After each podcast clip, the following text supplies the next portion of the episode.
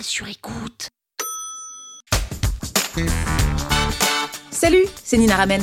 Vous voulez transformer les mots en euros? Vous êtes au bon endroit. Un épisode par jour et vous aurez fait le tour. Vous aurez toujours les derniers mots. Power Angels. Vous pouvez avoir la meilleure newsletter du monde, si elle n'est pas ouverte, ça ne sert à rien. En d'autres termes, vous pouvez passer 4 heures à écrire du super contenu, si personne ne le lit, vous avez juste perdu votre temps. Et ça, ça se mesure par ce qu'on appelle le taux d'ouverture. Le taux d'ouverture, c'est le nombre de personnes qui ont ouvert votre email sur le nombre de personnes qui l'ont reçu. Imaginons que dans votre liste email, il y ait 100 personnes. S'il y a 45 personnes qui ont ouvert votre email, vous avez un taux d'ouverture de 45%. Il y a plusieurs raisons pour lesquelles un taux d'ouverture peut être mauvais. La première raison, c'est la délivrabilité. On en a parlé la dernière fois. Mais normalement, si vous avez une bonne séquence de bienvenue et une bonne séquence de au revoir, normalement, cette délivrabilité, elle est assurée. Et si vous faites bien comme on a dit, c'est-à-dire que vous mettez des gens dans votre base email au travers d'aimants à email, là, vous n'aurez pas de problème de délivrabilité. La deuxième raison pour laquelle vous pourriez avoir un mauvais taux d'ouverture, c'est d'avoir du mauvais contenu. C'est-à-dire que les gens vous ont lu, ils n'ont pas aimé, et maintenant ils arrêtent de lire et ils regardent même plus l'email, ils ne l'ouvrent même plus. Bon, ça normalement ça ne devrait pas vous arriver parce que on en a parlé la dernière fois, il faut vraiment que vos emails répondent à des questions et apportent de la valeur. Et la troisième raison pour avoir un mauvais taux d'ouverture, c'est d'avoir un mauvais objet d'email. Par exemple, si je vous dis plan Q4 2019, c'est beaucoup moins intéressant que je vous dis pourquoi on a raté notre année 2021. On a beaucoup plus envie d'ouvrir le deuxième email. Donc là, euh, il y a trois raisons pour lesquelles ce taux d'ouverture peut être impacté.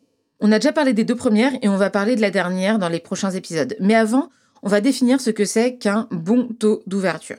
Un bon taux d'ouverture, je vais vous donner des chiffres comme ça, ce sera plus clair pour vous. Entre 0 et 10%, c'est un très mauvais taux d'ouverture. Voilà, il faut vraiment pas que vous soyez dans cette phase-là. Entre 10 et 20%, c'est acceptable. Entre 20 et 30%, c'est bien. Et au-dessus de 30%, c'est génial. Pour vous donner un exemple, moi, ma newsletter, il y a 70% de taux d'ouverture. Donc c'est surtout avec des bonnes pratiques qu'on arrive à des très bons taux d'ouverture. Mais je voulais quand même remettre les bases sur quel taux d'ouverture vous avez. Ça va vous permettre de faire un diagnostic.